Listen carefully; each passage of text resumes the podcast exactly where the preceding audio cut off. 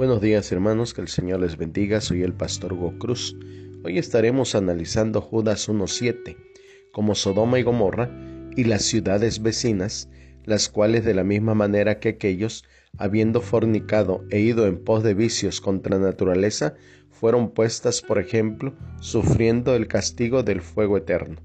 El comentarista William Barclay dice, el tercer ejemplo que escogió Judas es la destrucción de Sodoma y Gomorra famosas por sus pecados. Estas ciudades fueron destruidas por el fuego de Dios. En su geografía histórica de la Tierra Santa, George Adam Smith señala que ningún otro incidente de la historia hizo un impacto comparable en la memoria del pueblo judío y que Sodoma y Gomorra se usan una y otra vez en la escritura como ejemplo por excelencia del pecado humano y del juicio divino. Así lo citó también el mismo Señor Jesucristo.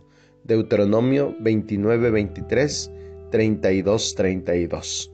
La Biblia Dios habla hoy dice, lo mismo que esos ángeles, también Sodoma y Gomorra y las ciudades vecinas se entregaron a la inmoralidad sexual y se dejaron llevar por vicios contra naturaleza. Por eso sufrieron el castigo del fuego eterno y quedaron como una advertencia para todos. El comentario Plenitud dice, Sodoma y Gomorra, sufriendo el castigo del fuego eterno, otro ejemplo de lo que espera a los inmorales. Su castigo es irreversible como fue el de Sodoma y Gomorra, un paradigma del juicio de Dios.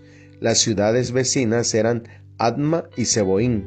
Génesis 19, 20 y 22.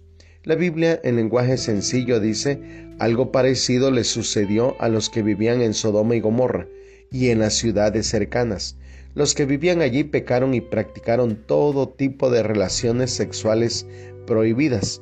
Por eso Dios los castigó y los arrojó al fuego que nunca se apaga para que sufran allí, que esto sirva de advertencia para todos nosotros. El comentario diario Vivir dice, Judas menciona tres ejemplos de rebelión. Primero, los hijos de Israel los que a pesar de ser liberados de Egipto, se negaron a confiar en Dios y a entrar en la tierra prometida.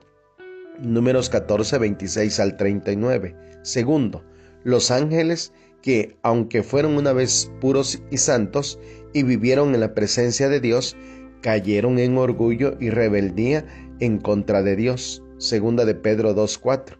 Y tercero, Sodoma y Gomorra, cuyos habitantes estaban saturados de pecado hasta el punto de que Dios tuvo que borrarlos de la faz de la tierra.